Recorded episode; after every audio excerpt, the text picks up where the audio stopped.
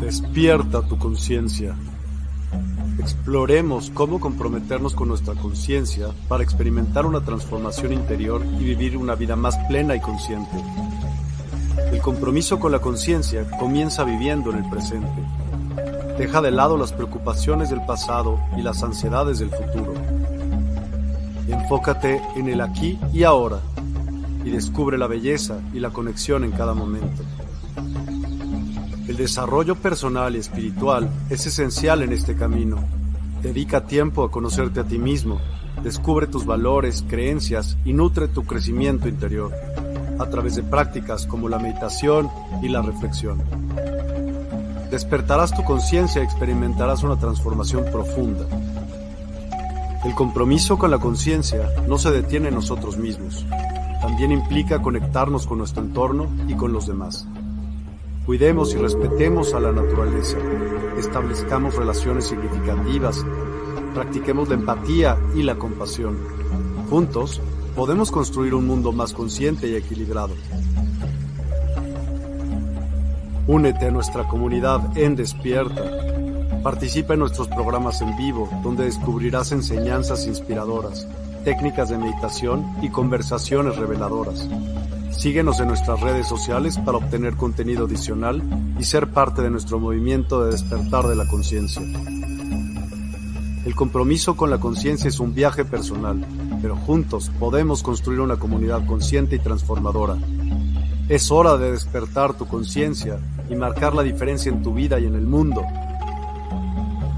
Despierta tu conciencia y únete a nosotros en este emocionante viaje de transformación.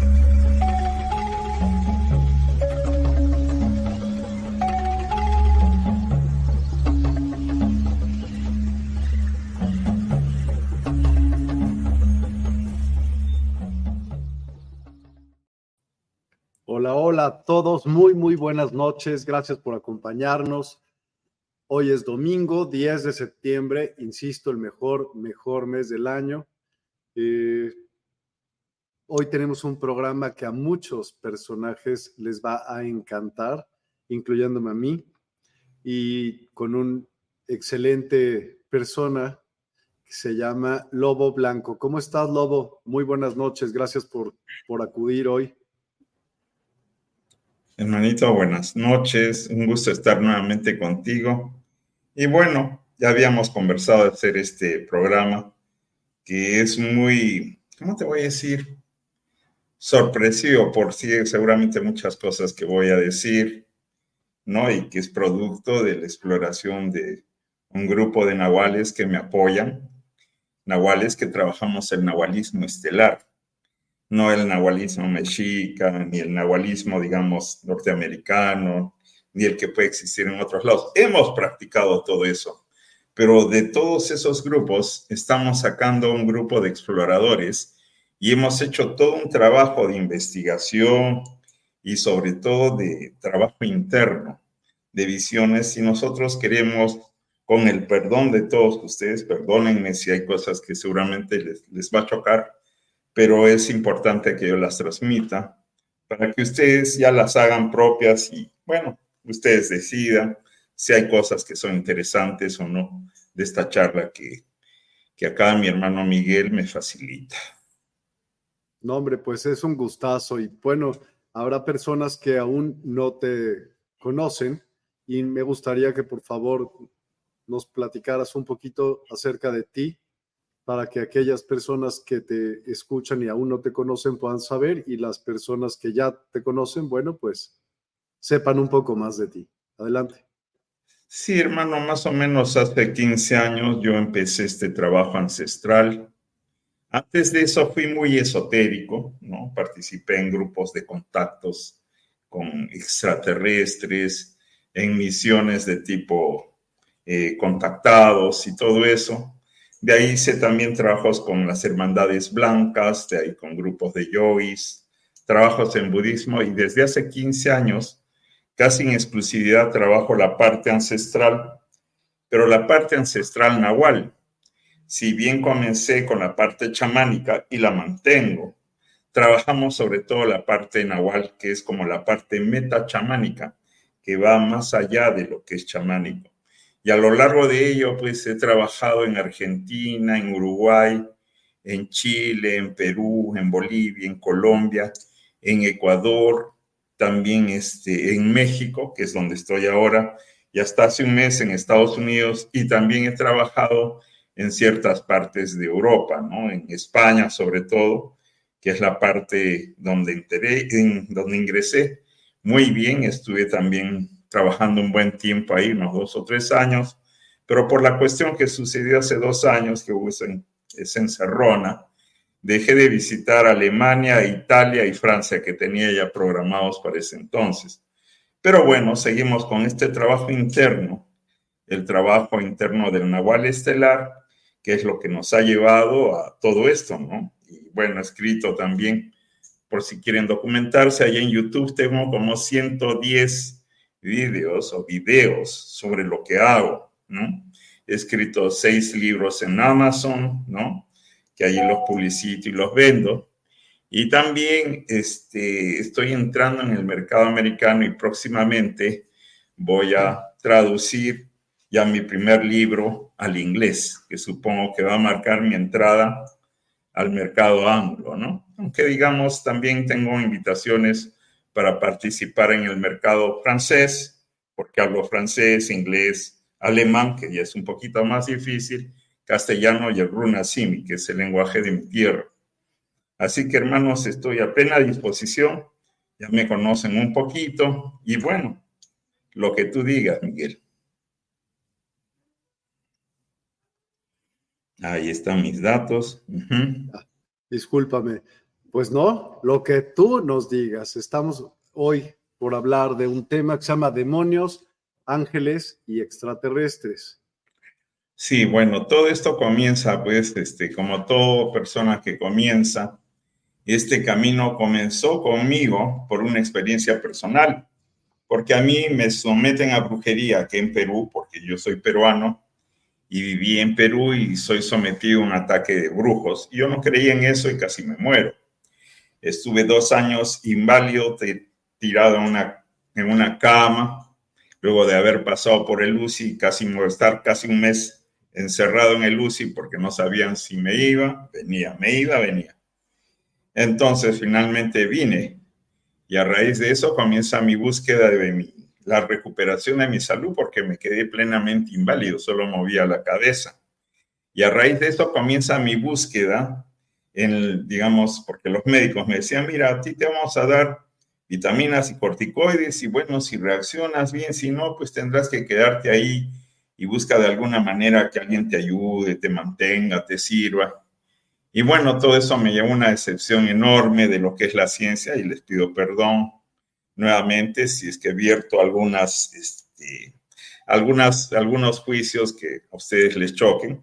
Bueno, pero producto de eso comienzo, como ya no tengo una respuesta científica, comienzo a buscar entre los, los chamanes, los pacos, como les decimos en Perú, y los pacos poco a poco me van llevando al conocimiento interno de mi cultura, y ahí producto de eso y de ciertos procesos de ensoñación, que yo hago, comienzo a hacer sin darme cuenta, tenía esa facilidad, comienzo a ver cosas muy precisas de mi vida y comienzo a encontrar detalles que después me irían sanando poco a poco.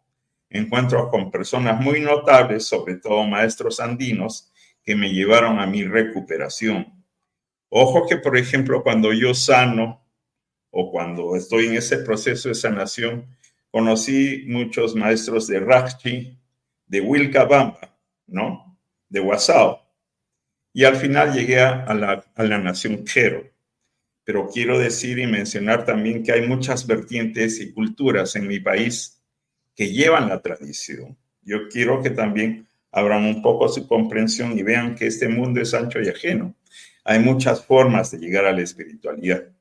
Por eso es que el otro día alguien me comentaba, oye, ¿por qué no te disfrazas? Un, maestro de mi tierra me criticaba muy fuertemente que decía, ¿por qué no me disfrazaba de, de Nahual? Porque estaba con un chullo de la nación Quero que me había regalado justamente un maestro Quero, ¿no? Entonces, o sea, hay mucha gente que no comprende que esto no es el cegarse y seguir una línea, sino ampliar, entender y recibir mucho más, porque así es como uno se va volviendo más sabio y va dando más. Y producto de, bueno, de todas esas experiencias, yo encuentro mi nahual, mi animal espiritual, mi animal que mora, mi luz interna, mi Espíritu Santo, para aquellas personas que no entiendan qué es el Nahual, y se la simplifico, es el Espíritu Santo. El Espíritu Santo es decir, pero ¿cómo el Espíritu Santo? Mira, Jesús tenía una paloma que le salía del corazón, era su Espíritu Santo. Don Bosco tenía su perro, San Francisco tenía su lobo, ¿no? Santa Gertrudis tenía su gato, Pío tenía sus pájaros, y así este, podemos encontrar que todos los grandes santos tenían sus animales, sus animales espirituales que salían de su corazón. Y eso me pasa a mí y producto de ingresar en contacto con ese ser luminoso que es mi Espíritu Santo, él me comienza a llevar por los senderos ancestrales. Y ahí conocí a mi Apu, conocí, digamos, este, no solamente mi Apu, contacté con la Pachamama y contacté con diversas deidades. Y poco a poco fui recreando y vertiendo y, formando un grupo de gente, por lo cual muchos maestros de Perú me llaman que yo soy un jamasca. O sea, el sentido del maestro peruano espiritual andino es bien diferente. Es una persona que cuando ve una persona que no es así de una nación, pero que recibe el conocimiento, como en mi caso, por, por peligro de muerte, porque yo recibí eso por peligro de muerte, a ese ser te le llaman un jamasca, o sea, un ser que por derecho propio llegue a estados de iluminación interno. Y eso fue lo que me pasó. Entonces, a raíz de eso comienzo toda una misión por Sudamérica, Centro y Norteamérica, terminando en España, que me lleva a desarrollar el nahualismo mucho más allá que el nivel que dejó el maestro peruano Castañeda, ¿no? Porque el maestro peruano Castañeda es muy bueno, pero trabaja con un nahual que es el nahual del vientre inferior. Hay otros nahuales, hay tres en el cuerpo energético del ser humano. Entonces a mí me toca seguir ese trabajo y producto de eso he escrito libros y producto de eso he pasado por diferentes estancias hasta llegar a lo que se llama el nahualismo estelar. Y el nahualismo estelar, que es la parte, digamos, este, energética de tu cuerpo de luz que te permite hacer viajes por dimensiones paralelas, por realidades aparte, es la que nos permite y me permite ver muchas realidades de las cuales yo les quiero contar ahora, porque el tema era justamente sobre seres del espacio, los hermanos de la confraternidad galáctica, los ángeles y otros más. Así que básicamente sobre eso voy a hablar hoy día. No, pues suena... Odio arruinarte el programa, ¿no? Imagínate, pero yo te diría, ¿cuál es la diferencia entre esos tres? ¿Hay alguna? Eh, sí, por ejemplo, los seres este, intraterrenos, los hermanos intraterrenos trabajan, ellos tienen como una, como una flota, una flota tecnológica muy especial que trabaja en unión a ciertas entidades, todo lo que es el inframundo, ¿no? Y ahí están los dracos y todos ellos. Los dracos son los más fuertes. Y trabajan con deidades y seres creados también por gente que ha trabajado entidades luciferinas. Entonces, todo el que trabaja magia negra trabaja con el inframundo, o sea, con seres que habitan al interior de la tierra con ellos se empodera, logra milagros a las sanaciones, pero también se amarra, que después no le permite esto muchas veces continuar su camino de luz. Más bien, esa es la parte de los luciferinos. La parte angélica cumple otro tanto, ¿no? O sea, porque mucha gente dice, bueno, los ángeles, qué lindos, pero los, ángeles en realidad son emanaciones de los seres eh, de los alienígenas, porque los alienígenas existen. Ya la NASA ha soltado información en donde ellos mencionan un montón de razas extraterrestres aceptadas por ellos. Dan también la descripción en fotografías de muchos de ellos, lo cual concuerda con ciertos trabajos encontrados en ciertas pirámides mayas, en donde ellos muestran al interior eh, digamos, bajando hacia, hacia abajo en ciertas eh, pirámides, encuentran la descripción de dibujos hechos de, las diferentes razas extraterrestres con las cuales ellos ya tenían contacto.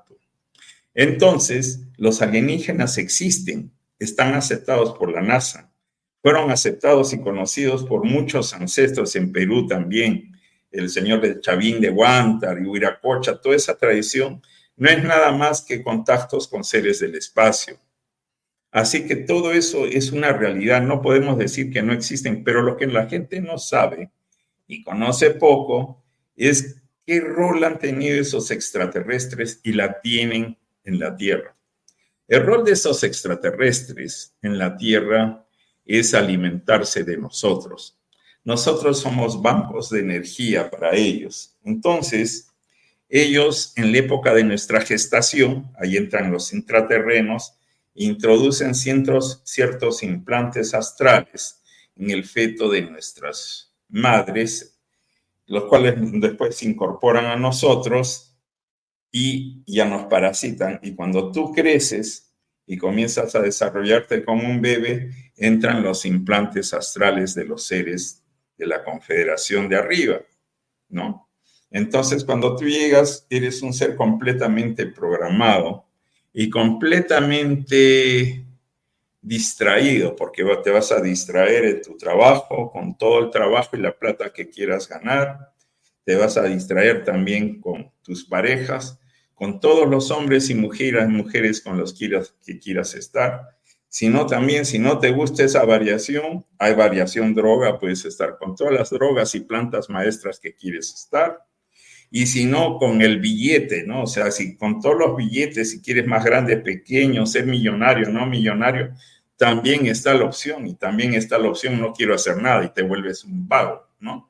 Entonces hay todas las opciones, o sea, para distraerse son distracciones, es como una, un gran, este, un gran circo de atracciones y todo eso unido a las agujas astrales que ellos nos han puesto al momento de nuestro nacimiento, nos condicionan para tener la atención enfocada fuera de nosotros y no en nuestro corazón, que es el único banco de datos que traemos cuando venimos y tomamos cuerpo. Entonces, una vez que entras a tu corazón, descubres ese tu Espíritu Santo y el Espíritu Santo te permite hacer viajes que nosotros los hacemos con otros grupos de gente y que nos permiten tener la visión astral de lo que hay más allá. Entonces, eso es esto que les voy a contar y les pido perdón. Es la experiencia de varios hermanos que han trabajado la visión astral, incluyéndome, y que damos fe de que todo eso que hemos visto es cierto. En primer lugar, cuando salimos, nos dimos cuenta que la Tierra no era redonda, o sea, había un árbol al centro enorme. Y decíamos, ¿y esto qué es? ¿No? O sea, se suponía que todo es esférico y que habían planetas, ahí no había nada de eso, era como un, era como un continente con un gran árbol al centro. Entonces nos acercamos y nos dimos cuenta que la Tierra no era redonda, como decían. Esa fue la primera sorpresa.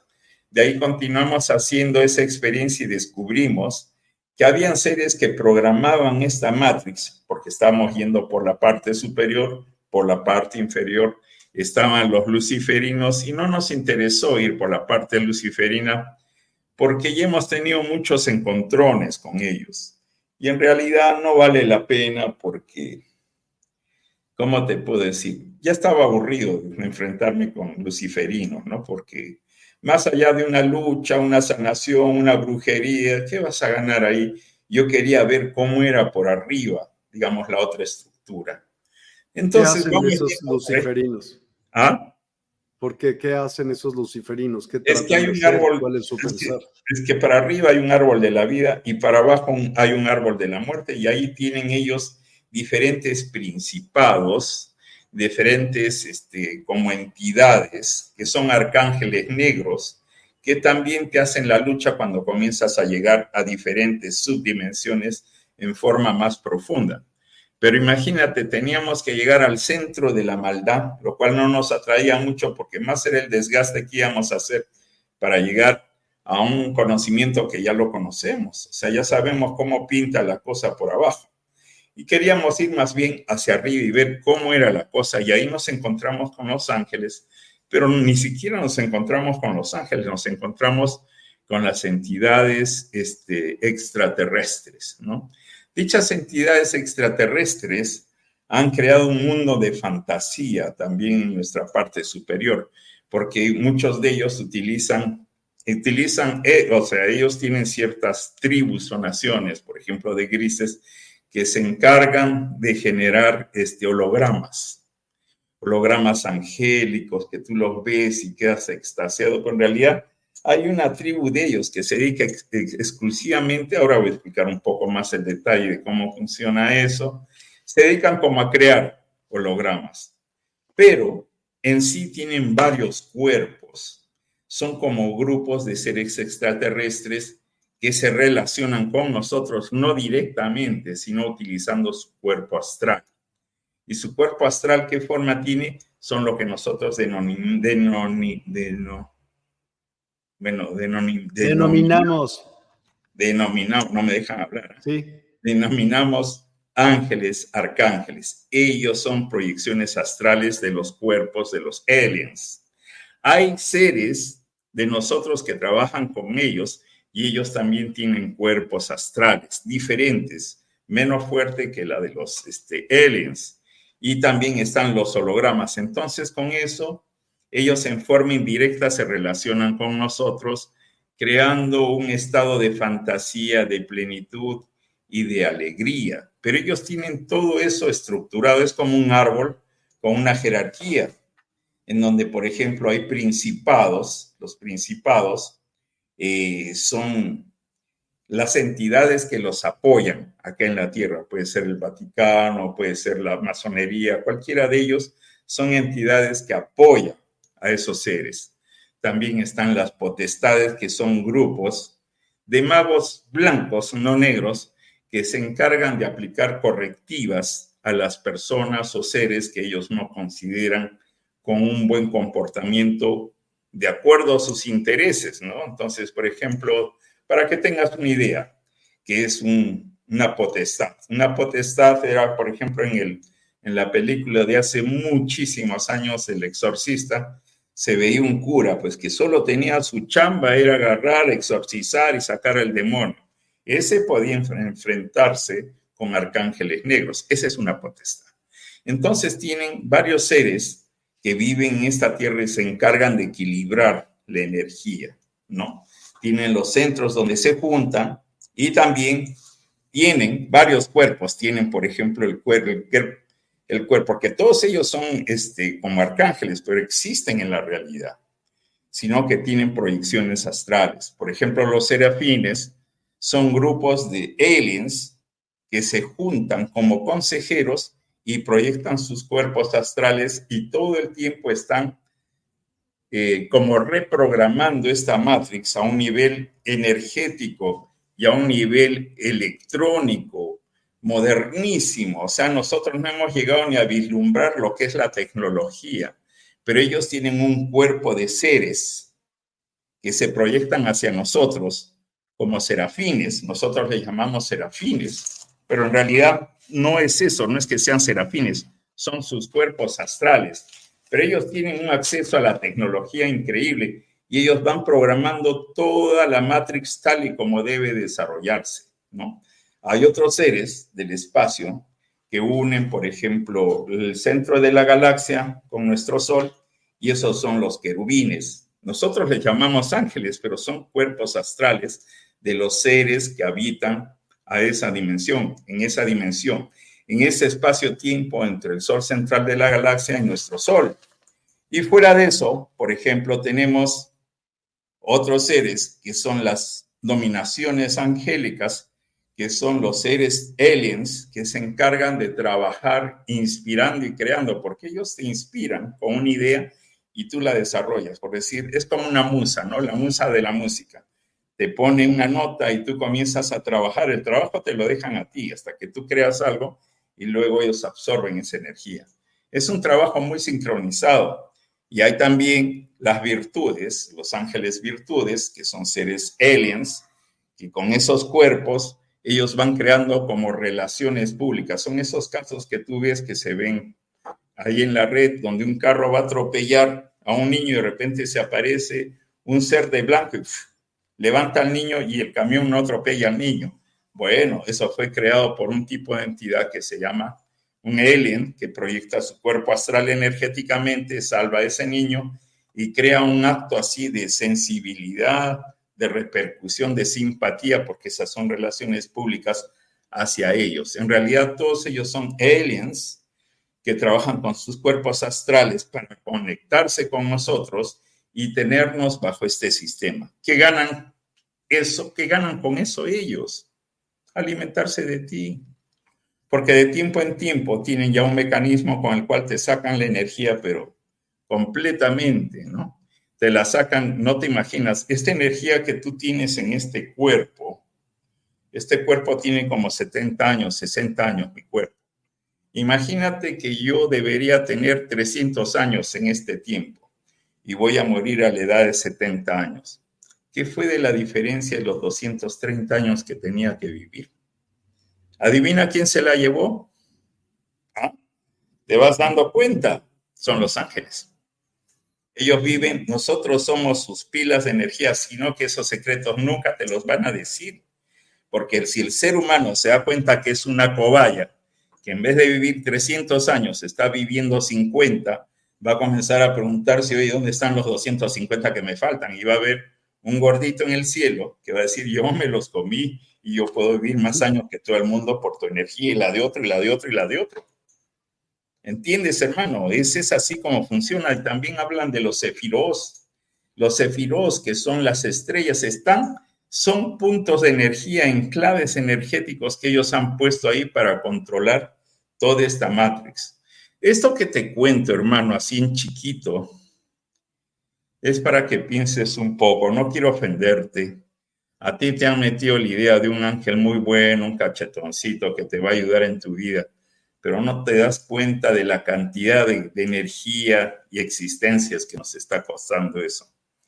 Entonces hemos hecho ese trabajo resumiéndote todo esto para que tú sepas de qué se trata básicamente este tema. Y te lo he resumido en chiquito. Hay cosas que no te puedo contar, ¿no? Pero te estoy contando un general para que tú te des cuenta cuál es el trabajo del Nahual Estelar. El trabajo del Nahual Estelar es encontrar la salida de esta matrix, sea por abajo, o sea por arriba, o sea por los costados. Entonces hemos llegado a un estado de maduración de nuestro cuerpo astral, de protección del mismo y estamos utilizando muchas técnicas para incrementar esa armadura astral para poder atravesar esa valla creada por los luciferinos y por los arcangélicos. Y lógicamente los arcangélicos allí abajo de ellos y controlados tienen a todos los maestros de luz. Ahí está Jesús, ahí está Moisés, ahí está Krishna, ahí está Buda. Todos ellos han sido controlados y no pueden salir de la Matrix porque ellos traen más gente hacia esas entidades y les sirven de comida. Así que hermanos, hermanas, este es lo que quería contarles en forma muy general. Y bueno, eso es lo que les puedo decir, hermano. No, pues espérate, ¿cómo? ¿Ya te vas? Ah, no, no, o sea, yo digo, ¿no? Bueno, vamos a ver. Hay muchas preguntas seguramente, entonces, ¿por qué no vamos haciendo preguntas y te vas explayando en ello? ¿Te parece? Sí, hermanito. Ok, Cristal Carrillo, buenas noches, Cristal, ¿cómo estás? Entonces, ¿no es recomendable trabajar con arcángeles? Para nada, porque mira, o sea, la energía está en tu corazón, la verdad está en tu corazón. Cuando los libros sagrados que han sido escritos por muchas religiones dicen que todo está en tu corazón, que tu verdad está en tu corazón, que Dios mora en tu corazón. ¿Y por qué lo buscas afuera? ¿Por qué buscas la ayuda de un arcángel? Si tú puedes llegar a ver tu Espíritu Santo sola, haciendo ciertas técnicas como las que utilizamos nosotros los nahuales estalares, no utilizamos ni plantas maestras, ni plantas sagradas, ni hacemos este, ejercicios de rituales sangrientos, ni nada de eso.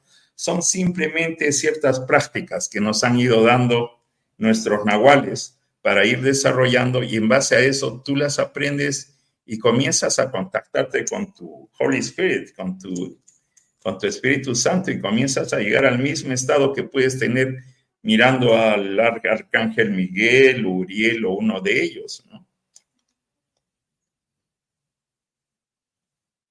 Sí, hermanito, otra pregunta más. Sí, claro. Pensé que ibas a hacer una pausa.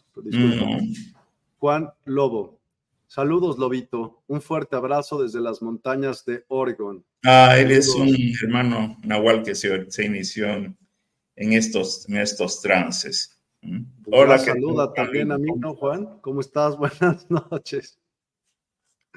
Eh, Sara, wow, entonces creer en los ángeles no es bueno porque ellos nos quitan la energía. Tú lo has dicho, hermanita. Y decirte esto me ha costado muchos dolores de cabeza. O sea, en mi estadía en Estados Unidos, que es donde comencé a desarrollar ya este tema, a concretarlo con la ayuda de seres muy queridos que me apoyan todo el tiempo, llegamos a esa conclusión. Entonces, cada vez que queríamos llegar a más estudios y hacer viajes astrales, venían los ataques de dolores de cabeza, que de repente el taxi se accidentaba, no llegaba, que que tu tarjeta no funcionaba, que la computadora se caía, o sea que yo decía, pero ¿qué me está pasando? Yo pensaba que era magia negra, porque la magia negra funciona así, pero la magia blanca también funciona así. Ahí es cuando comienza mi relación, digamos, de protección de mi persona hacia la magia blanca este, generada por los ángeles o arcángeles. Y yo no te estoy diciendo nada ni te estoy dañando a ti ni a nadie Simplemente te propongo que como ser humano encuentres una solución y seas libre de creencias y dependencias, pero ellos no quieren. Porque si se escapa uno, se escapan dos, se escapan cien, después se les escapa y se les vacía el supermercado. Y ese es mal negocio para ellos. Gracias, Sara. Gracias, Sara. Espérame que ya hubo más. Ok. ¿Qué pasa con los Cthulhus. ¿Qué pasa con los Cthulhus? Seguramente me estás hablando de deidades del inframundo, ¿no? Los Cthulhus, si no estoy equivocado, porque yo no...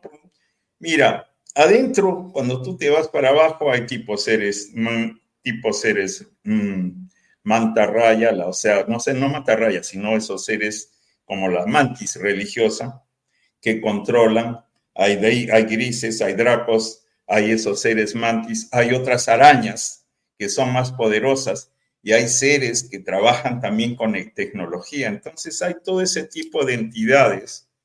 Pero cuando tú entras con el corazón no te pueden hacer nada, se van corriendo porque tu luz es una coraza energética tremenda. Eso sí tienes que entrar sin miedo, porque si sienten tu miedo, ahí sí puede ser, puede ser un cutulo el que te ataca, pero si no tienes nada de eso, no pasa nada. Eso, hermanita, o hermanito Monchito Zamudio. Gracias. ¿Cómo nos alejamos de ellos? Mira, para alejarte de ellos tienes que hacer un trabajo como el que hacemos los nahuales, pues entramos en nuestro corazón, descubrimos nuestra esencia mágica, nuestro animal, nuestro Espíritu Santo, y eso nos permite eh, entrar en estados de bendición, de perdón, de gratitud, ¿no? Y eso comienza a incrementar tu, tu tu aura, tu cuerpo energético, ¿no?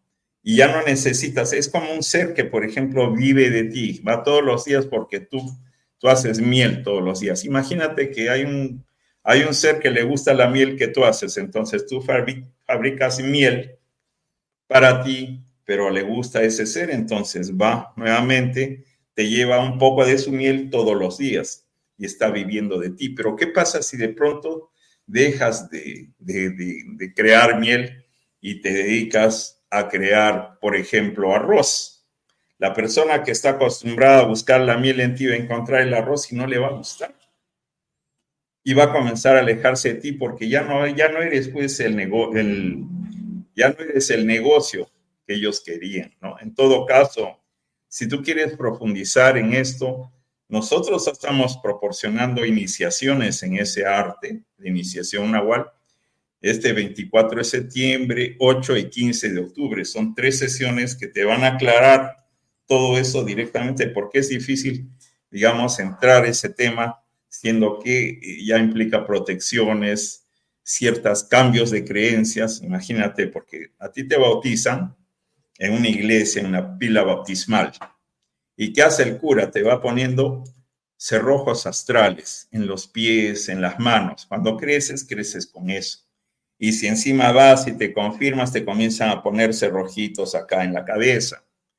Entonces, todo eso mientras creces y tu fe comienza a crecer en esas, en esas entidades, te vas como amarrando esa creencia. Bueno, para salir de todo eso necesitas como resetear y limpiar todo eso, necesitas iniciarte como ser libre en tu corazón. Por eso te decía que este 24 de septiembre nosotros estamos dando esa enseñanza el 8 y 15 de octubre también. Puedes conectarte, ahí tienes los links y todo eso, para, pero eso ya es hablar de otra cosa. ¿Mm? Perfecto, gracias. Ahora sigue ¿En dónde te podemos seguir? Ya te lo acabo de poner, eh, Monchito. Eh, Ricardo Altamirano, saludos, saludos, saludos de México. Estoy en este lindo país también. Este lindo país que me mostró ser increíblemente, ¿cómo te digo? Este, me mostró tantas caras porque acá conocí al señor, al señor de la muerte, pues a la Santa Muerte. A mí me quisieron matar dos veces acá utilizando la Santa Muerte.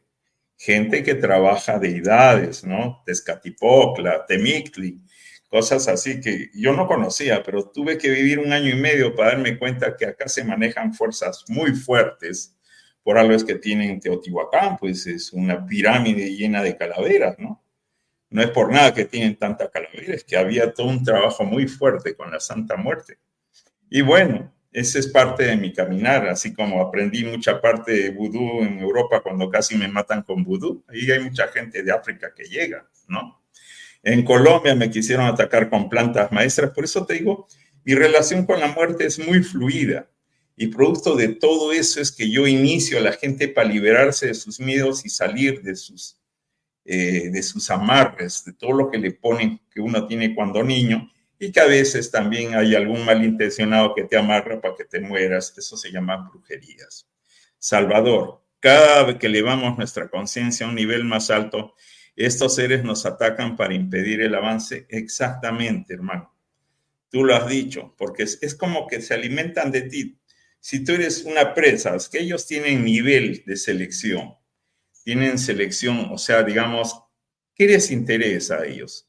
les puede interesar una persona que es un ser común, pero de repente tú tienes una fuerza energética que ya la traes de otro tiempo, tienes una convocación que la traes de otro tiempo, ¿no? Ese poder de convocación, esa energía que tú tienes les interesa. Entonces puede ser, puede pasar lo que nos pasaba con angiólogos, ¿no? Han venido angiólogos donde nosotros a sanar si los hemos, los hemos sanado pero los han atacado muy fuertemente, ¿no? Para disuadirlos y para que no dejen la angiología, ¿no? Este, ¿Por qué? Porque ellos son, un angiólogo es un difusor de la angiología. Él difunde ángeles, arcángeles, serafines, querubines y todo eso. Imagínate que sea un sanador angiólogo que maneja como 500 o 600 personas y que de pronto les comience a contar la otra parte de la historia Ahí están perdiendo ellos clientes y energía. Por eso es que suceden ese tipo de ataques que tú mencionas, hermano. Salvador. Ahí están mi WhatsApp, Instagram. Perdón, Ricardo. te lo pongo otra vez. Dilo si quieres. Sí, ahí en WhatsApp tengo dos números, el de, de Guadalajara, aunque estoy ahora en Tepic, el 52 33 24 27 43 25. En Instagram me encuentras como Lobo Blanco, el Nahual Camasca. También tienes ahí mi mail. Vienes en YouTube con 110 videos donde te vas a aburrir de escucharme lo que te cuento, pero es prácticamente lo mismo. Y tengo una página en Facebook de Lobo Blanco Guaynapacha, comunidad donde sale un sol maya. Ahí me puedes encontrar con cerca de 10.000 personas. Venga, continuemos con todo. No, es que todavía, todavía no se acaba, para que no se preocupen todos. Cada que le damos, sí, ya lo puse. yo he tenido sueños con Seth. ¿Es bueno? Eh, este Seth es una de las deidades que creo que es el, a ver, Toto, Set, no sé, pero creo que es una de las deidades que trabajan en el Kibalión, no estoy seguro, porque ya dejé el esoterismo hace tiempo. Es una deidad, creo que de origen egipcio. En realidad, tú te vas a dar cuenta conforme entres con tu Nahual, que de repente tú en otras vidas has trabajado con Set o has trabajado ese nivel, porque por ejemplo, cuando yo entro con mi Nahual, descubro que había una llena blanca en el panteón egipcio y que mi relación era con esa llena blanca, ¿no? Con Upuat, no con este Anubis, sino con Upuat. Y comienzo a ver a esa llena y ese era mi compromiso de vida en esta vida. Y por ese compromiso yo puedo negociar con la Santa Muerte el que yo pueda continuar mi vida, porque uno tiene ya compromisos o misiones que hacer. Entonces, si has soñado con sed, no lo tomes como bueno o malo, entra en tu corazón y tu propia luz te va a referir qué significa ese maestro en tu vida. Si debes considerarlo o no, yo prefiero considerar, no considerar a ningún maestro, porque la mayor parte de maestros que se aparecen a ti es como que tú estás sentado en tu cama, echado en tu cama, descansando y de repente ves un tipo parado en la mitad de tu cuarto. A ver, si tú estuvieses en tu sano juicio, ¿Qué harías si ves, estás desnudo echado en tu cama o desnudo echado en tu cama, descansando, disfrutando, y de repente aparece un tipo en la mitad de tu cuarto? Te alarmas, llamas a la policía porque ¿qué hace ese señor allí? ¿Con qué derecho se metió esa persona en tu, en tu casa? Entonces mucha gente hace mal uso de esa energía y proyectan su fuerza astral, su energía astral y se meten en los sueños de otra persona. Esos son eh, personas de mala índole. Eso no se debe hacer. Eso está vetado, prohibido. Ahora que ustedes quieran hacerlo y no se los haya dicho nadie, eso está vetado y prohibido, ¿no? Eres un usurpador y depredador si te pones a hacer eso. Tú puedes llegar al sueño de una persona si esa persona primeramente te conoce y accede a eso y te invita si no estás usurpando sus derechos y queriendo tomar ventaja de esa persona, de la, digamos, ignorancia, se puede decir, o la inocencia de esa persona. Ese es algo de lo que yo descubrí y es también lo que se pasa mucho en los sistemas de brujería que nosotros sanamos, ¿no? Tenemos que sacar a todos esos usurpadores. Hay muchos comentarios, te va a gustar, vas a ver. Em, les pido perdón si hay algo que les cuento que no les guste, hermanitos. Hombre, ahorita, espérate. ¿Quiénes rigen actualmente en los, en los países reptilianos o luciferinos? Gracias por las respuestas. Saludos. Mira, la parte política, hermano, yo no sé mucho. O sea, lo que pasa es que cuando comencé mi proceso interno, ¿Qué me dijo mi Nahual? ¿Qué me dijo mi luz interna? ¿Qué me dijo mi Espíritu Santo? Me dijo, tú, esta, esta creación es como un río que baja llevándose todo lo que puede. Tú no puedes luchar contra ese sistema reptiliano, el luciferino, porque ya está dado. Pero es como que tú te lanzas dentro de esa corriente, pero tú creas tu propia burbuja energética. Entonces, todo lo que pase alrededor, encima o abajo, no te afecta porque tú vives en esa tu energía y eres intocable a ese sistema. Por eso es que dejé de preocuparme en la parte política porque ya me lancé a vivir mi vida, ¿no? Y por eso es que a veces estoy en Estados Unidos, a veces en México, a veces en Argentina, a veces en Perú y, la gente que es de mi edad me dice, oye, tanta plata tienes. No le digo, no tengo tanta plata, pero se me dan los viajes por aquí y por allá y yo me divierto, me distraigo y conozco gente, ¿no? es una manera de vivir la vida sanamente, ¿no?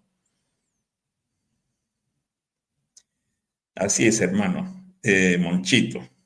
Ok. Juan Manuel Carrasco, buenas noches, Juan Manuel. Hola, ¿los arcontes son extraterrestres o demonios? Los arcontes son extraterrestres. Y también lo que pasa es que había un juego acá muy sutil y ahí entró relaciones públicas, centrado en las virtudes angélicas a cambiar todo el sistema.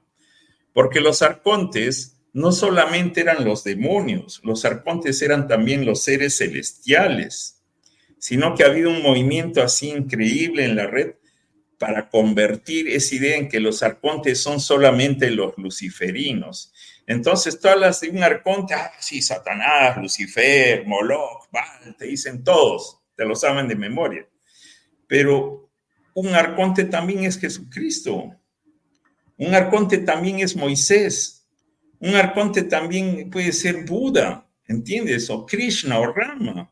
Todos ellos son arcontes, sino que han movido de tal manera la media que solamente los luciferinos son los, los arcontes. Y todos los demás han quedado limpios de culpa. Y ellos no se identifican, ellos son los salvadores. Ojo, esa es una mala información. Y gracias, Juan Manuel, por esa pregunta, porque eso puede aclarar bastante a las personas que lo necesiten. ¿Mm? Ricardo Altamirano, hola, saludos, ¿cómo estás, Ricardo? Yo he tenido sueños con... No, ya... Ah, ya te expliqué de eso, ya lo expliqué, Ricardo. Gracias a la Universidad Despertar por invitar nuevamente. Ah, él está iniciado como Nahual. Gracias, hermano, después de tiempo que me contacto contigo. Monchito, ¿en dónde va a hacer el curso? Soy de Ciudad de México. Ah, ese curso es online. Es el 24 de septiembre, 8 y 15 de octubre. El curso que va a haber, va a haber un curso, mira, este Monchito, acá en, en Tepic. Va a ser el 30 de septiembre. Es todo un sábado, un full day, en donde estamos dando facilidades para las personas que, que digamos, no tengan las, la, parte financiera muy clara, conéctate con nosotros, te damos las facilidades y durante un día, un full day, como se dice, comenzamos a las 8 y terminamos a las 5 o 6 de la tarde, con todo un aprendizaje, enseñanza e iniciación face to face, o sea, presencial. Esa te puede convenir y al día siguiente hasta te podemos facilitar la dormida, estamos viendo eso. Y al día siguiente te vas pues a relajarte a las playas de por acá porque es bien fuerte lo que se va a manejar. Sara, entonces, ¿por qué en estos programas hablan de ángeles y arcángeles si no existen? Y sería más fácil adoptar una creencia sobre nuestro propio igual nahual. ¿Cuál es la finalidad entonces? Mira, yo respeto. Yo te puedo contestar eso porque estos son estos programas. Yo quiero abrir mi perspectiva y la de todos para tomar la verdad de un cachito de todo o de todo lo que se pudiera ver. Entonces, no estamos ni a favor ni en contra de nada. Solo te hacemos y, te brindamos información para que tú formes tu propia perspectiva y hagas tu juicio. Así es, muchas veces. Sí, Miguel, es que muchas veces yo te contaba que yo he sido este, esotérico. Yo muchos años trabajé con la Hermandad Blanca, muchas veces trabajé con los grupos Rama, Sixto Paz, el creador de la misión Rama, era un amigo personal. Hemos tenido y tenemos una amistad muy buena, pero mire, él sigue su camino, yo el mío. Cada uno está donde necesite estar el tiempo que está, por eso todo es aceptable pero tú me has preguntado específicamente mi concepto sobre todo lo que estamos haciendo en exploraciones y eso es, como dice Miguel, ya es una decisión muy personal. Gracias, Miguel, por aclarar eso. Gracias a ti. Gracias, Sara. Monchito Samudio Sol, tienes una página en Face. ¿Me puedes dar tu nombre? Una disculpa por no saber. Yo creo que si se la pones ahorita, ahí la va a tener en Face, este Miguel. Ahí el ahorita WhatsApp. Se ahorita se las hemos puesto por todos lados, así que ahorita se las seguimos poniendo. Ahí lo vas a poner, es Ave del paraíso. Dale, habla. ¿Cómo evitar que nos roben la energía los ángeles querubines? Nos enseñan a creer en algo en que creas y protejas. Lo que pasa es que nuevamente vuelvo al tema de la iniciación. Para nosotros como nahuales es esencial la creación de un pojpo. Pojpo en quechua significa burbuja, es la creación de tu aura. Una vez que tú comienzas a trabajar con ese aura, que se te enseña a trabajar durante la iniciación con ese aura, tu cuerpo comienza a ponerse impenetrable para los ángeles, querubines, demonios, luciferinos, satanases, lo que tú quieras, es impenetrable. Y ahí tú comienzas a desarrollar tu propia energía interna y ya se acabó. Tú comienzas a crecer como persona libre que eres, ave del paraíso. Gracias por la información. Sí, igualmente gracias, Monchito. Eh, yo también al despertar escuché el nombre de Seth. Sí, ya te digo, porque hay muchas, que ellos están también quieren captar, así como por ejemplo esta, esto llega a ti, esta información, ellos también quieren aprovecharse de la ignorancia de las personas y aparecer de pronto en el sueño de una persona sin ni siquiera haber pedido, perdido permiso. Entonces, lo, lo que es dable es que tú entres a tu Espíritu Santo y le digas al Espíritu Santo, oye, ¿me meto con Z o no? Y ahí tu Espíritu Santo te dice, oye, mejor no te metas y sigue con tu propio espíritu. O de repente te dice, bueno, pues ya que quieres meterte, métete con sed.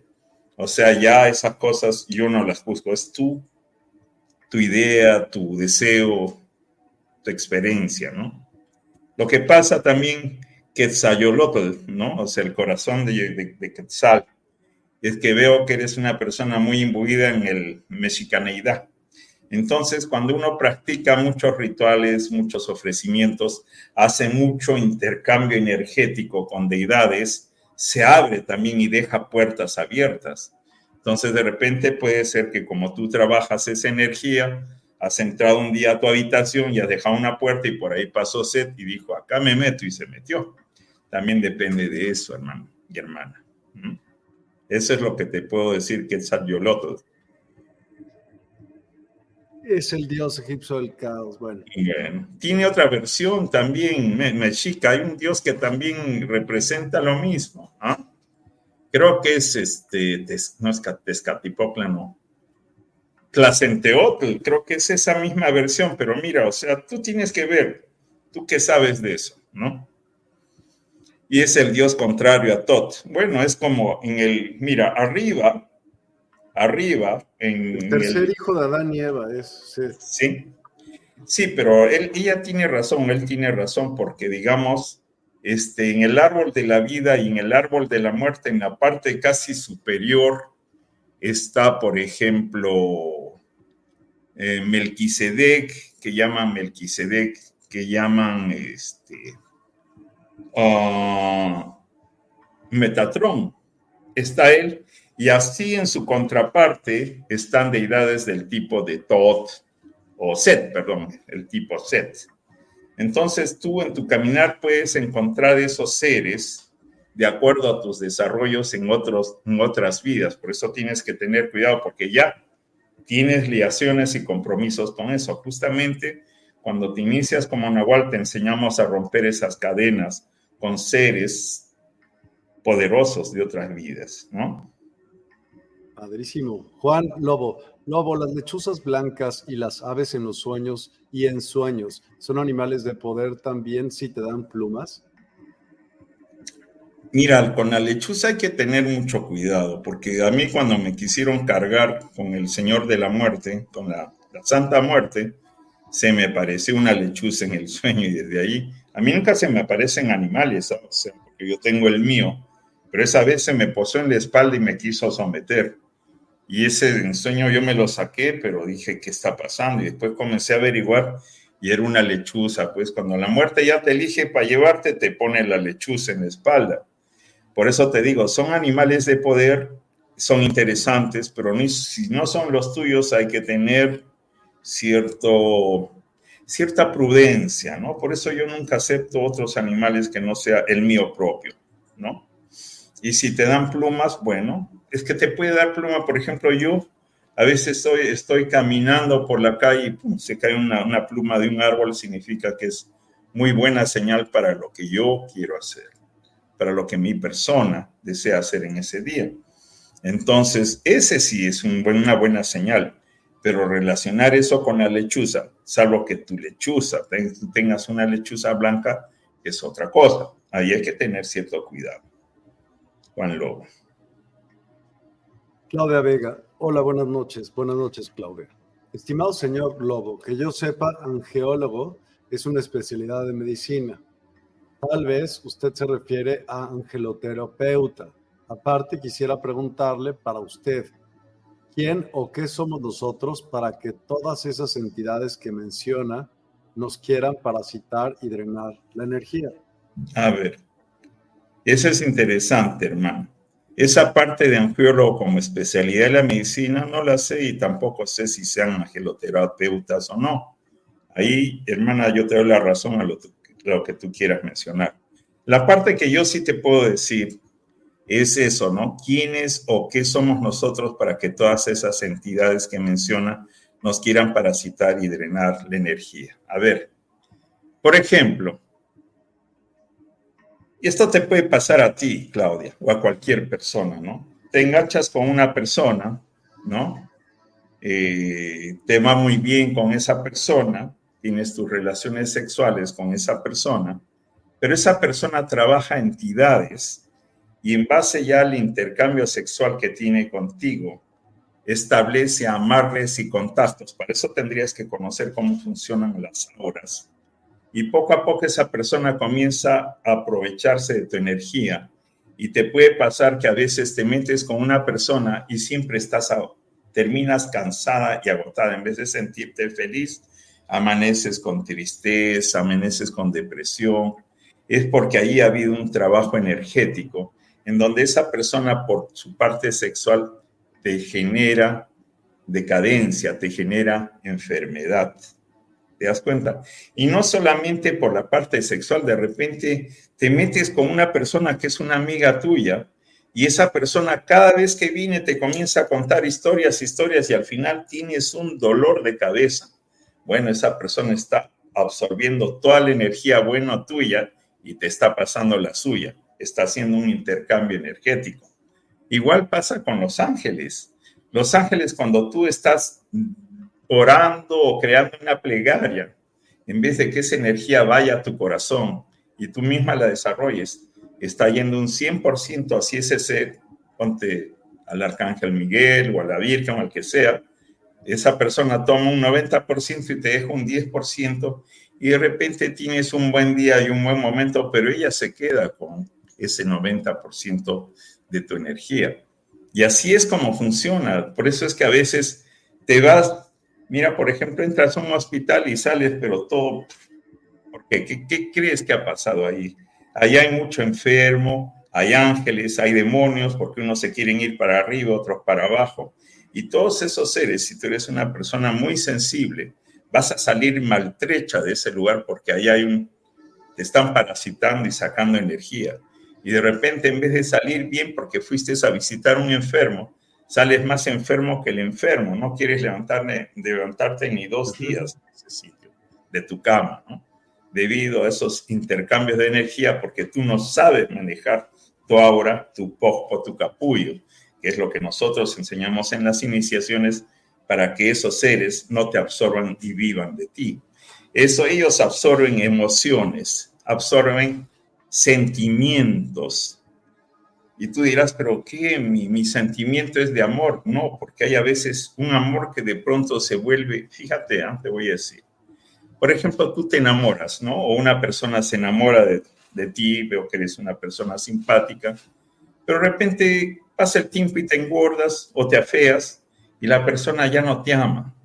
Entonces esa persona está trabajando con un sentimiento que no es, un, no es un sentimiento del corazón, sino es un sentimiento que se va localizando en la parte del pericardio. Por eso es que es cambiante, es dual. No es un amor incondicional, es un amor condicionado. Y eso es lo que te hace daño. Por eso es que cuando te envuelves en una relación así, cuando el tipo ya deja de mirarte porque eres fea, porque no tienes dinero, porque qué sé yo, entras en otros estados de ánimo. Y ahí es donde hay seres de abajo o de arriba que se están alimentando de ti. Cuando estás muy emocionado, o muy emocionada, los seres de arriba. Cuando estás deprimido, los seres de abajo. Así es como funciona. Francisca Isabel Baeza, yo tengo un ángel de la guarda o como una amiga guía espiritual, lo llama maestro de luz. Siempre acompaña, no hace nada de daño como lo plantean acá. Siempre lo ha hecho. Yo siempre le pedía tanto salud, estudios en lo espiritual y nunca me ha quitado energía. Incluso me ha cumplido mis pedidos. Así que en este punto y con respeto, señor Lobo Blanco, no estoy en, en absoluto de acuerdo. Me, parece muy bien, hermanita. O sea, está bien lo que haces. Sigue lo que sientes. Alex Eje, estoy muy de acuerdo con esa manera de fluir en esta bella vida. O sea, al final hay que seguir tu corazón. Mira, yo, hermana, eh, la anterior, no sé cómo te llames, yo estoy acá por mis propias experiencias. Yo solo te quiero contar lo que yo viví. Pero si te sirve vivir así, excelente, sigue viviéndolo. No hay nada, yo no te voy a cambiar de nada. Este es simplemente para las personas que quieren ver otro aspecto de esa realidad. Si tú quieres vivir y sientes plenamente, es como digamos, yo tengo a mi mamá o tenía a mi mamá y toda mi familia que es evangélica. Entonces ellos viven con sus creencias y yo estoy feliz de que ellos vivan con ellos. Ellos me ven medio raro porque yo tengo otra forma de pensar pero siempre nos respetamos en amor, en bendición. Estoy de acuerdo. Salvador Michel, si ellos controlan la Matrix, entonces solo podemos proteger nuestra burbuja dentro del sistema o podemos hacer algo para cambiar la Matrix. Es como decir, es que te han hecho creer en la idea mesiánica, Salvador, de que va a haber, bueno, tu nombre también me lleva un poco a eso, que va a haber un ser que va a salvar a los seres y eso viene por el apocalipsis y muchas creencias que tenemos, que van a venir seres y nos van a llevar en ascensión a todos ellos. Pero fíjate, Salvador, cuando naciste, no naciste con todos ellos, naciste tú del vientre de tu mamá. Y perdona que te diga eso, pero cuando te mueras, también te vas a ir tú. Entonces, lo que quede en este caso es que tú salgas de la Matrix y todos los demás que están contentos de vivir como están acá, déjalos que sigan su vida. Esta es una búsqueda personal de libertad espiritual, nada más. Gracias, Salvador. Sara, quiero compartir algo con ustedes. Cuando era pequeña, tenía como seis años y debajo de la mesa de, la cocina vi un gran puma con sus ojos verdes profundo y me miró y lo miré. No me hizo nada, pero esa imagen jamás la he quitado de mi mente. Desde ahí he pensado que algo me protege. ¿Podrá ser una señal de algo? Sí, normalmente a veces uno cuando es niño, cuando uno está con el coco wash, porque te lavan la cabeza acá con las creencias y muchas cosas, cuando uno está niño muy tierno, trae ya las memorias de otras vidas. Y eso que puedes haber visto puede ser tu Espíritu Santo, tu Nahual, tu tótem, ¿no?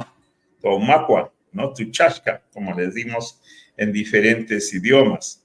Y está bien que lo recuerdes, por eso nuevamente te invito, si eres de México, ven a fin de mes, acá y ponte en contacto con nosotros, o si quieres hacerlo online, también hay otra forma, por eso ahí están mis datos. Lulu Metzan, hola, muy buenas noches. ¿Usted cree que los parásitos estén asociados a demonios o extraterrestres? Es que los extraterrestres, o sea, abajo, en el subsuelo, hay dos tribus. Hay una tribu de extraterrestres y hay, un tribu, y hay una tribu de seres que son como seres humanos antiguos que vivieron allí.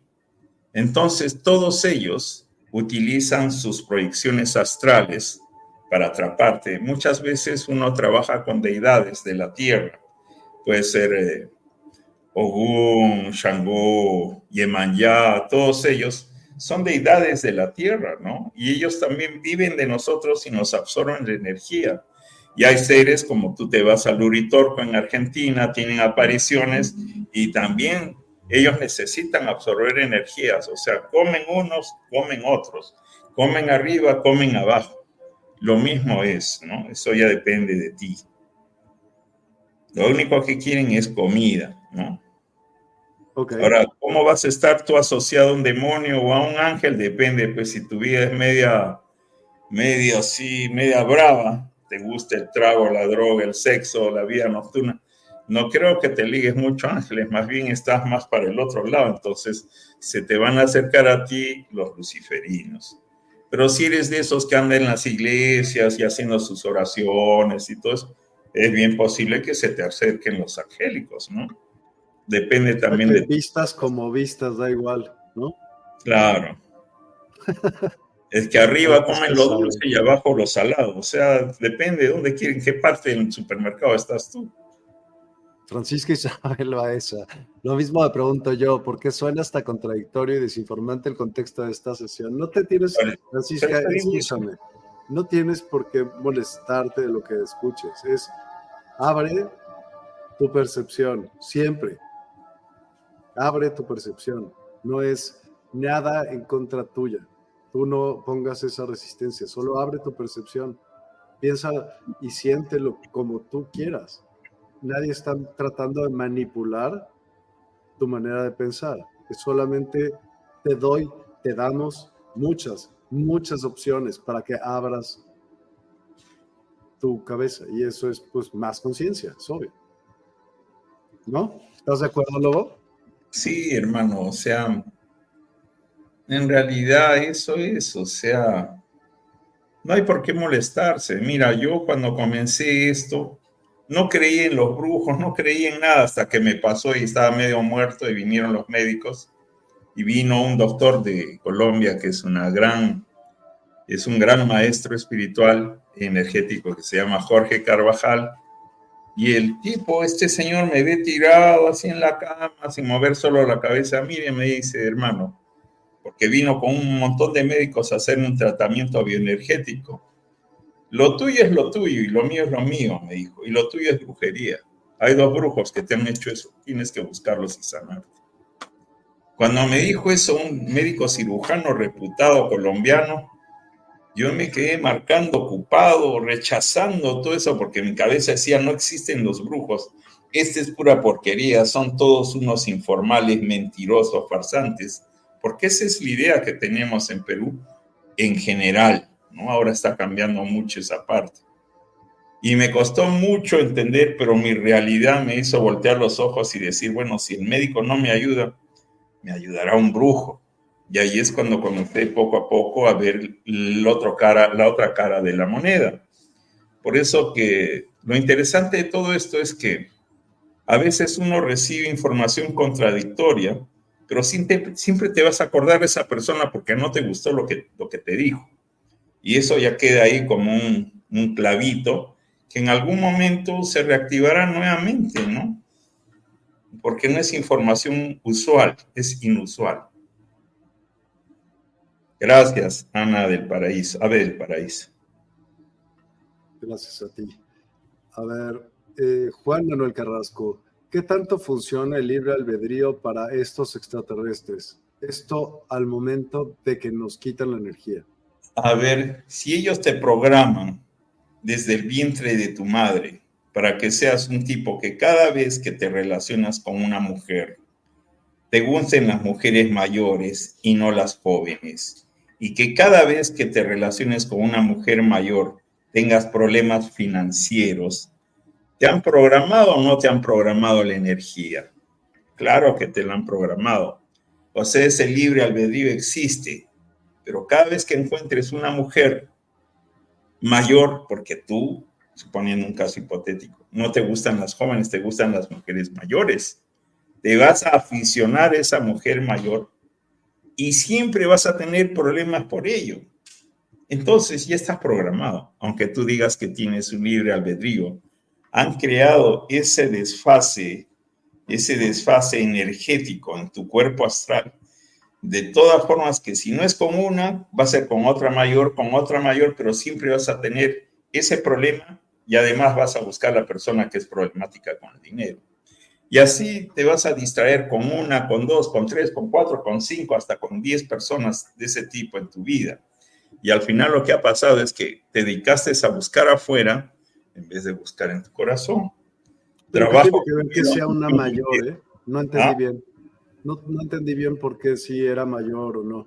¿Me puedes explicar? Lo que pasa, eh, por ejemplo, y ahí tiene que ver mucho la astrología nahual, que es un curso que yo doy también y enseño a la gente, en el cual tú, por ejemplo, ves ciertos aspectos planetarios. Digamos que no sea mujer mayor. Otro aspecto, que te guste el trago y la droga, ¿no? Mm. Entonces eres una persona que tiene una vida ejemplar, eres, tienes un buen trabajador, una persona muy decente, pero cuando te pruebas tu traguito, se te suelta y de ahí dame un poquito de mota y después de la mota un poquito de coquita y un poquito de, de, de, éxtasis, lo que crea. Entonces, va a pasar una vez, de pronto vas a decir, ya estoy ok, fue una vez, pero otra vez te va a pasar y te va a pasar y te va a pasar y te pasará muchas veces y tú dices, pero ¿por qué me pasa esto? Es porque ellos ya te han puesto implantes astrales en el cuerpo para que tengas una determinada afición a un determinado hecho, a una sucesión de actos que te llevan siempre a lo mismo. ¿Y qué es lo que ellos quieren? A ellos no les interesa que seas adicto, que te gusten las mujeres mayores. A ellos lo que les interesa es que tú estés distraído y no te des cuenta que tienes que entrar dentro de ti en vez de estar buscando la planta maestra o en vez de estar buscando la mujer mayor que te guste y que te mantenga, ¿entiendes? A eso me refiero. Ok. Gracias. Eh, gracias. Sara, bueno, creo que como dicen, es para diversificar los temas y ver las alternativas. Así es, hermano. Erika Nava, hola, nada es verdad, nada es mentira, todo es como veas el cristal. Para mí me gusta despierta y he aprendido mucho y respeto las opiniones. Gracias Miguel por hacer este proyecto y gracias a todos por la información. Gracias a ti Erika por seguirlo y por entender que realmente de eso se trata, nada más.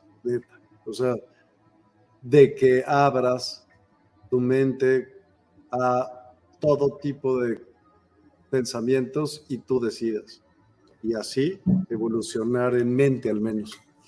Sí, gracias, Erika. Gracias, Quetzaloloto. Juan Manuel Carrasco, hay varias representaciones de las deidades en diferentes culturas y civilizaciones. Claro, sí, sin ir muy, lejos. Por, por, ejemplo, está este, Tlacenteotl, que me acuerdo mucho de esa deidad mexicana, porque también ella representa lo que es todo el sistema eh, transgénero, ¿no?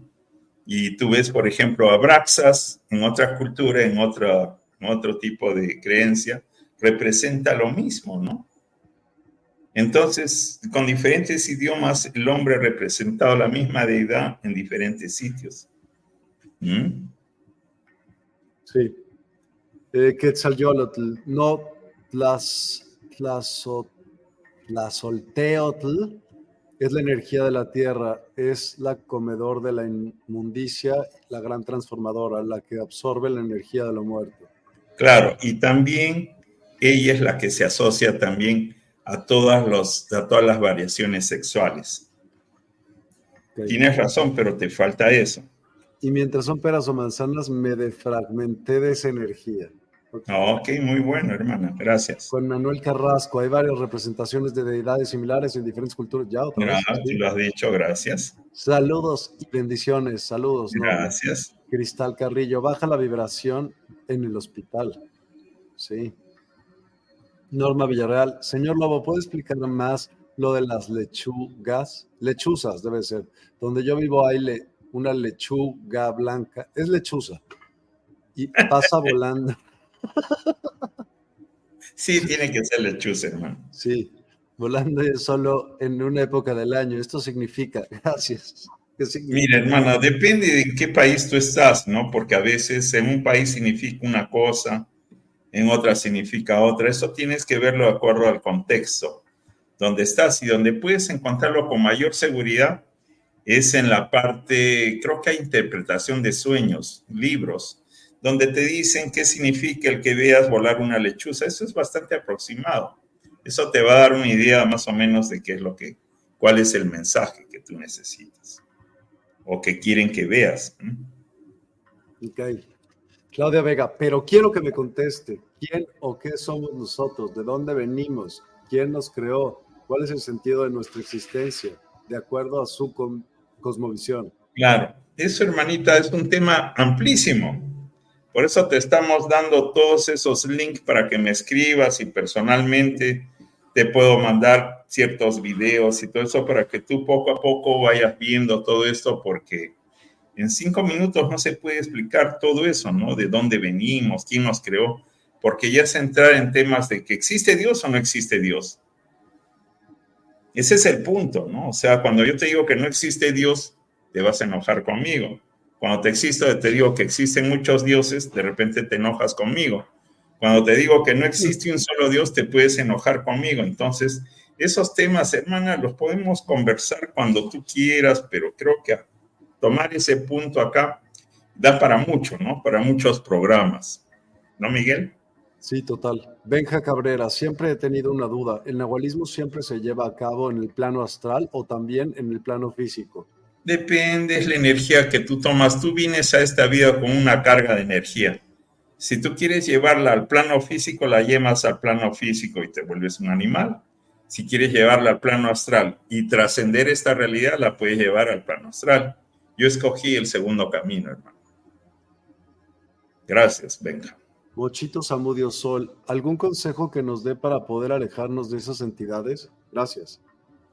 Bueno, eh, tendrías que aprender primero a trabajar con tu aura, con tu pojo, y de acuerdo a ello hacer algunos movimientos mágicos y sonidos para que todo esto vaya dejando de afectarte, ¿no? Eso es lo que yo te recomiendo. Ok. Em, ¿Qué pasa al morir? ¿Hay reencarnación? Esa es una creencia también. Si tú quieres creer, va a haber reencarnación. Eso lo dijo una hermana ahorita. Dijo, todo es lo que tú quieres creer. Y ahí te doy la razón, hermano.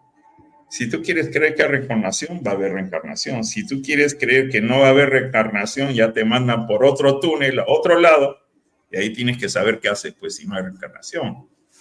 Ya ese es tu acopio personal. Bernardo Guasca, saludos. Ah, Bernie, ¿cómo estás, hermano? Qué gusto. Velor el oso.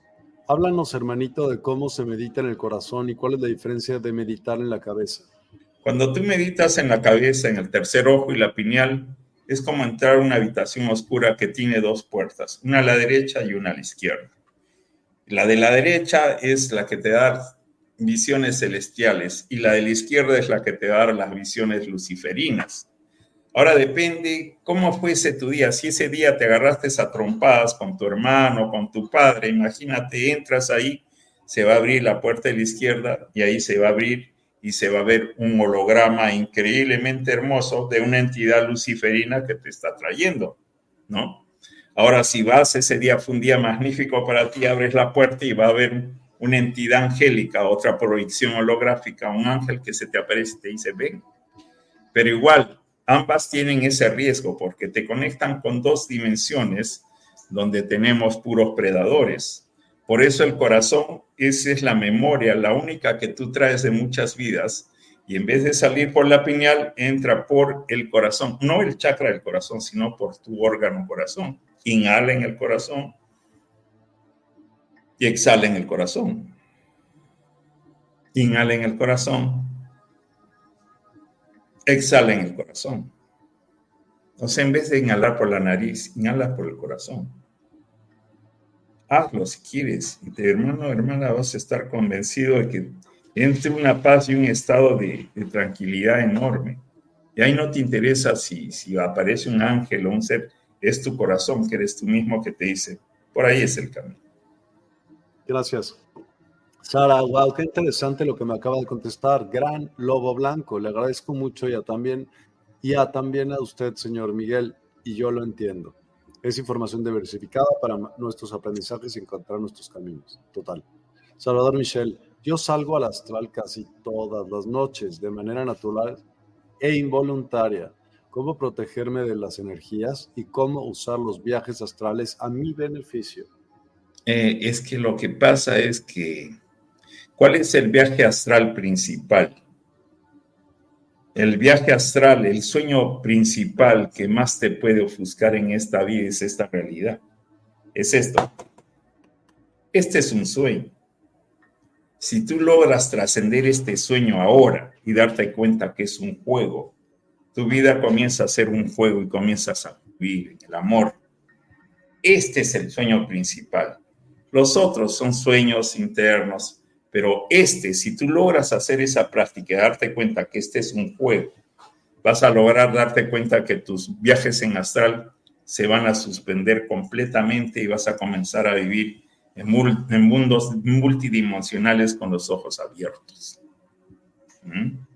Y ya no tienes que protegerte energía, porque tú eres puro corazón. Y la gente cuando siente tu corazón y tu aura, ya no le gusta, se va corriendo. Juan Lobo, hay muy buena información y me consta que la enseñanza de hoy ayuda muchísimo a entender cómo no ser cómoda, comida de la diversidad, de, diversidad energética. Sí. Gracias. Loto. Hermosa noche, mi hermano Lobo. Pertenezco al Camino Rojo y ya tengo varias existencias aquí. Y la piedra labradorita me ha ayudado como la piedra de obsidiana, puesto somos el medio de seres invasores de energía. Gracias. Qué bien que trabajes con tus piedras, con tus cuyas. De seres. Sí. David Vázquez Kulki, Lobo Blanco Guayna Pacha. Tu conocimiento es muy importante. Gracias por compartirlo. Ayudas a muchas, a muchos a pensar o meditar en cosas que no se daban cuenta sobre nuestra energía y cómo poder salir de este sistema parasitante. Samin Chai, Yupan Chai, Lobo Blanco. Hola David, qué bueno. Gracias por tu sonquito, por tus palabras. Bernardo Huasca, Francisca Isabel, um, si te iniciaras con él cambiarías radicalmente tu pensar y te dedicarían te dedicarías al sentir. Claro, Bernie se ha iniciado también conmigo. Lili 472, ¿cómo estás Lili? Buenas noches. Yo no entiendo por qué los de arriba quieren energía de nosotros. Se supone que a ellos nos lo puso Dios para nuestro servicio. Gracias, Miguel Lomo Blanco, por sus enseñanzas. Gracias a ti. Es que esa es la información. Te han hecho pensar que solo los de abajo te quieren comer, pero los de arriba también te quieren comer. Lo que quiere, lo que tú necesitas como ser humano es ser libre, ser feliz. Pero si te hacen pensar que tienes que trabajar siete días a la semana, ocho horas todos los días, trabajar 48 horas o 50 horas o 100 horas, para poder vivir, tener un salario mínimo. Todo eso es parte de todo el programa que ellos han creado para hacernos creer que este mundo es real. Te han hecho creer que tienes que trabajar como un burro cuando tú tienes derecho a ser libre y no vivir en estas condiciones asfixiantes. Todo eso ha sido creado por la Confederación Galáctica para distraerte, hermano. Y eso, hermana, no es que Dios lo puso a tu servicio es alguien que creó esa información que tenías que trabajar seis días a la semana y solo el día domingo descansar y no disfrutar de los seres que están a tu alrededor. No vivir con esa angustia que necesitas trabajar para vivir. ¿Por qué? ¿Quién te dijo que este mundo es pecado? ¿Por qué? ¿Quién creó eso? Eso fue un programa de computación máxima, recontra desarrollado porque estás metido en él y solo piensas en sobrevivir y no te das cuenta que tú eres un dios, una diosa que vino para disfrutar de esto. Pero han creado un programa de tal forma que a todos nos tienen embaucados en eso. ¿Te das cuenta? Y esa es creación de la flota intergaláctica y maquillada por los arcángeles y ángeles. Eso es. Entra en astral y te darás cuenta. Lulu Metzan, yo me refería a parásitos intestinales como implantes que modifican ciertas conductas y causan ciertas enfermedades mentales, por ejemplo. Sí, ahí tienes razón. Lo que pasa es que los luciferinos trabajan con ciertos implantes que te los ponen en el colon, que te los ponen en el colon descendente que después te crean tumores y por ahí te crean la muerte, te van desgastando. Pero acá, por ejemplo, en la parte de la garganta, en la parte del hígado, también los seres angélicos te ponen implantes para que estés distraído con enfermedades que de igual manera quizás se demoren más y te lleven a la tumba, pero no tengas tiempo de pensar en ti mismo y en tu corazón, porque estás todo el tiempo angustiando en que me voy a morir y necesito algo. ¿Te das cuenta? Son distractores. Maki Castillo, buena noche. Todos tenemos la razón. De donde pones tu atención está tu energía. Lo importante es la intención. Bendiciones infinitas en luz, paz y amor. Bendiciones, Maki. Quetzalcóatl, tengo una duda. ¿A qué se refiere cuando dice Nahual? ¿A la tradición que dice de que un Nahual es una persona que se convierte en animal y abunda en las historias de tradición mexicana? ¿O Nahual en el sentido de su energía, es decir, como si fuera su ser superior astral? Mira, Quetzalcóatl, eh, si tú te ciñes a tu tradición mexica, el nahual es ese ser que se puede convertir en animal. Pero si tú te ciñes al origen de la palabra náhuatl, en náhuatl, en el idioma tuyo, significa ser sabio. Y el ser sabio puede tomar una decisión entre volverse un animal o volverse un ser de luz. Puede ser la decisión de ese ser volverse un lobo y transfigurarse y volverse un lobo en las noches para hacer no sé qué cosas. O puede ser decisión de ese ser de luz el volver su cuerpo astral y reforzarlo para iniciar la salida de la Matrix, porque la tradición del Nahual, según el códice Borgia, dice que el Nahual es aquel que entra al inframundo, limpia todo su linaje, todas sus relaciones que ha tenido ahí con los muertos y todas sus ataduras. Llega este mundo, limpia sus relaciones con sus coterráneos, con sus seres queridos, con trabajo, y de ahí emprende su vuelo limpiando todas sus divinidades y sus creencias que lo han ligado a ellos para emprender su vuelo final. Ese es Nahuatl según el Códice Borgia que se envió al Museo de Madrid. Y ese es con el que yo me quedo, no con lo que la gente repite muchas veces porque no ha profundizado. Yo soy Nahuatl hace cerca de 15 años, por eso te digo, al comienzo había muy poca información de esto, ahora está saliendo.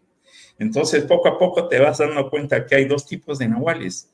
Los que les gusta disfrazarse de noche, ir a rasguñar puertas, atacar a mujeres, violar mujeres, o aquel que prefiere entrar en su corazón y comenzar a crear un cuerpo de luz para hacer su viaje final, que es lo que dice la tradición del, del, del Nahual original. Bernardo Guasca, no te pedí que te unieras a tu... Bueno, no sé, están ahí discutiendo. No, no discutan, ya entiendan, cada quien tiene una mente distinta. Luz Ortiz Padilla, Hola, saludos Lobo y Miguel. Estoy muy de acuerdo de estar conectada con el corazón, también con el fuego. Siento que me ayuda a aumentar mis energías. Desde pequeña amo el fuego. Perfecto, hermanita. Sigue tu sentir. El fuego es uno de los abuelos. Nosotros les llamamos los abuichacuna. Son tan importantes que son más, más importantes que las deidades, inclusive, aunque muchas gentes lo tipifican como deidades. Por ejemplo, está alguna deidad que quieras por ahí, eh, cualquiera, escoge cualquiera, pero si tú te das cuenta, dentro de todas las tradiciones, el fuego, el aire y el agua son los informes. Son los primeros seres que llegaron desde otras creaciones y otras galaxias acá, antes de que se creasen las deidades y todos ellos. O sea, son los más fuertes, son nuestros abuelos. Con ellos tú puedes trabajar todo el tiempo, con ellos y tu corazón tú puedes trabajar todo el tiempo. Así que si, si eso te nace, hazlo, hermanita, bendiciones. Eli 472, gracias. Gracias a ti. Eh, Sara, entonces lo blanco, por su sabiduría, usted puede transformarse en un animal. Qué padre es que lo que pasa es que tienes que tener una decisión. O te transformas en un animal o te transformas en un ser de luz. Mi decisión fue la otra. O trabajas con tu tercer ojo o trabajas con tu corazón. Yo eliminé mi tercer ojo. Son decisiones que tienes que ir tomando en el camino del Nahual. Por eso es que nosotros los iniciamos, para que las personas tengan el camino más limpio y no entren en tremendos dilemas, ¿no? Eso es lo que hacemos nosotros. Salvador Michel, ¿qué opinión tienes sobre la Biblia creada por ambos bandos para el control? Eh, la Biblia es un libro que le ayuda a la gente y que le, le va a ayudar, pero este, el libro más grande y más sagrado que tú tienes es en el corazón. Y cuando tú aprendas a leerlo y entrar en tu corazón, no vas a necesitar ningún libro afuera, porque todo está escrito en tu corazón, hermano. Eres puro amor, eres puro perdón, pura bendición y gratitud, y eso es todo. Si tú me resumes la Biblia, es bendición, perdón y gratitud, y eso está en tu corazón. ¿Para qué vas a leer tanto un libro si todo está en tu corazón? Aunque si eso te ayuda, ah, no, está perfecto. Pues por el momento ya no hay más comentarios. ¿Y qué te parecería si entonces hacemos una meditación y tú la guías y vemos por dónde nos vas a llevar? Claro, hermanito, vamos a hacer una meditación que es muy sencilla y es la siguiente. Cierren sus ojos. Se relajan. Vamos a tomar tres inhalaciones y exhalaciones. Inhalamos por primera vez. Llenamos nuestro cuerpo de una luz blanca. Contenemos y al exhalar vamos a exhalar y vamos a sentir que por la planta de nuestros pies se va toda esa energía de contrariedad, de quizás antagonismo, de quizás falta de comprensión que en algún momento tuvimos en esta charla. Exhalamos. Inhalamos nuevamente, llenando todo nuestro cuerpo esa misma energía. Contenemos y exhalamos.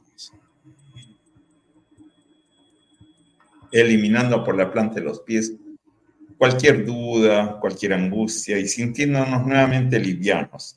Vamos a hacer eso por tercera vez y estamos completamente relajados.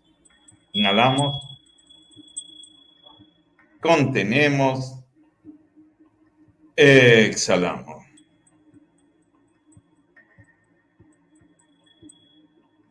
Y ahora nuestro cuerpo se ha vuelto más liviano, nos sentimos con más claridad.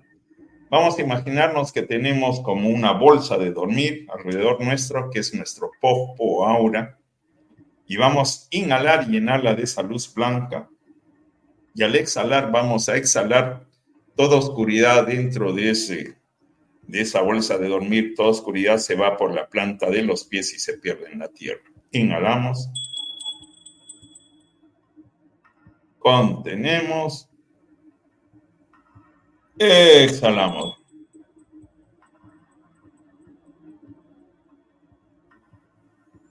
Unas dos veces más para terminar de limpiar ese nuestro popo auro capullo. Inhalamos. Contenemos. Exhalamos.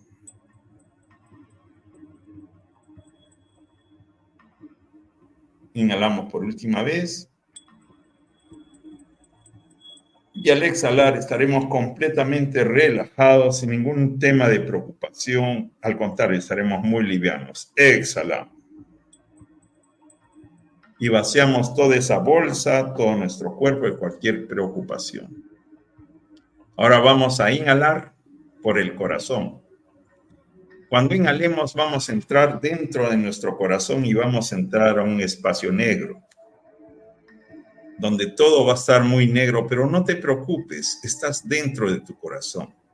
Por eso cuando inhales, vas a sentir tu corazón vas a sentir que todo ese aire penetra, pero dentro de tu corazón, a través del corazón, no a través de la boca ni de la nariz. Entra dentro de tu corazón, vas a hacer ese acto psicomágico de sentir que la luz, o sea, ese aire sagrado, entra por tu corazón a un espacio negro. Ahí vas a contenerlo y después lo vas a, lo vas a exhalar, pero va a salir por otro espacio paralelo blanco hacia afuera. ¿Ok? Inhalamos entonces. Espacio negro. Contenemos. Exhalamos. Espacio blanco. Ahora vamos a amplificar eso. Inhalamos espacio negro, te sientes muy bien, muy cómodo. Contienes, exhalas, espacio blanco. Y ahora vas a continuar haciendo esa respiración a tu ritmo. Y si quieres, el color negro de repente se va a volver blanco. Inhalación blanco, exhalación blanco. Tú juegas el juego que tú quieres vivir con tu corazón. A partir de ahora comienzas a inhalar y exhalar por el corazón. Con los colores que tú gustes porque se van a presentar varios colores. Comenzamos y vamos a respirar y exhalar cada uno a su ritmo hasta que yo dentro de un rato te llame con la campana nuevamente. Continuamos entonces inhalando, conteniendo, exhalando. Y nuestra respiración, se hace más lenta, más gradual.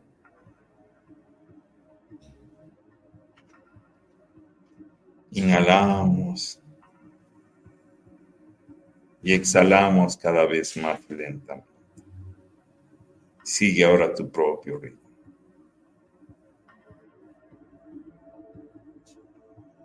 Si ves un color, disfrútalo. Si no lo ves, disfrútalo. Si ves no color, disfrútalo. Estás en tu corazón. Porque así es y así será.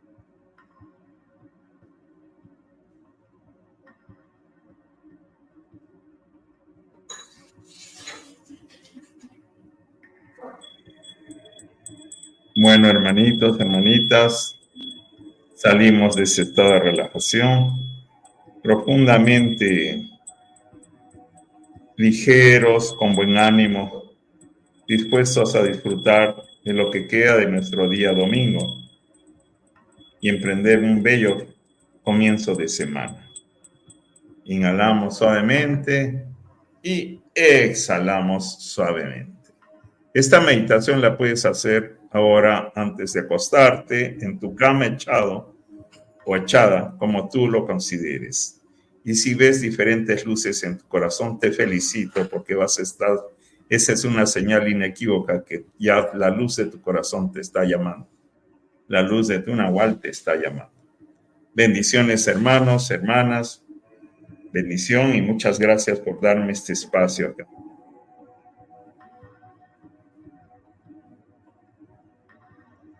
Gracias, gracias a ti, de verdad. Como siempre, es, es, un gusto el platicar contigo, el que nos platiques muchas cosas, el que abras nuestros horizontes a distintos caminos y siempre, siempre es agradable tenerte como invitado y platicar contigo.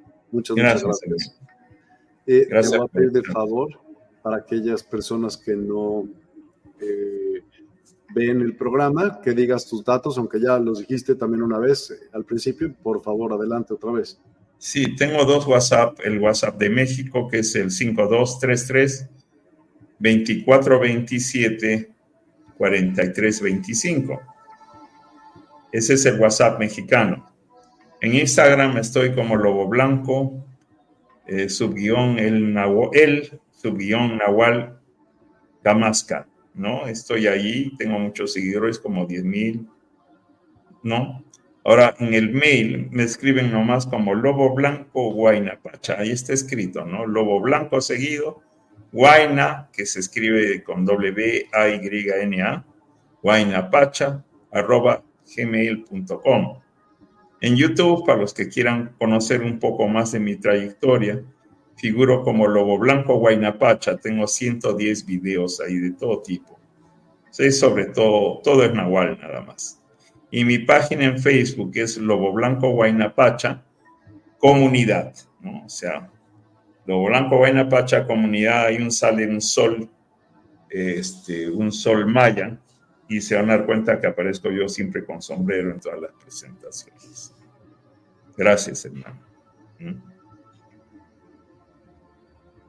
Estaba hablando en mute. Muchas gracias de verdad a todos y a todas. Gracias, Lobo Blanco. Y les tenemos una gran, gran, gran, gran, gran sorpresa. Vamos a abrir, eh, no sabes, no sabemos si mañana o en martes, pero ya próximamente, o sea, o mañana o pasado, a más tardar, el tarot en vivo en la página. Entonces, quien quiera ir a, bueno, y tarot y otro tipo de oráculos. Entonces va a haber oráculos en vivo en la página y empiezan el día de mañana, así que les sugiero se den una vuelta. Tenemos una promoción padrísima por, por, por inicio de, de hacerlo por primera vez, por primicia, y les va a gustar muchísimo. A todos y a todas, muchas, muchas gracias. Que tengan un excelente inicio de semana. Eh, espero que descansen y que tengan una semana magnífica. Mañana tenemos tres programas. Uno es remisiones espontáneas de enfermedades con Tito Figueroa. Manuel Medina, eh, tenemos a las 5 de la tarde una plática con él. Y Ángel Tafolla, vamos a hablar mañana en la noche sobre mi despertar.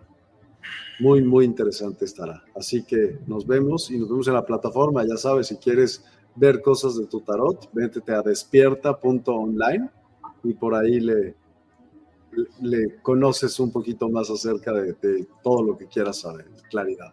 Hasta luego, muy buenas noches.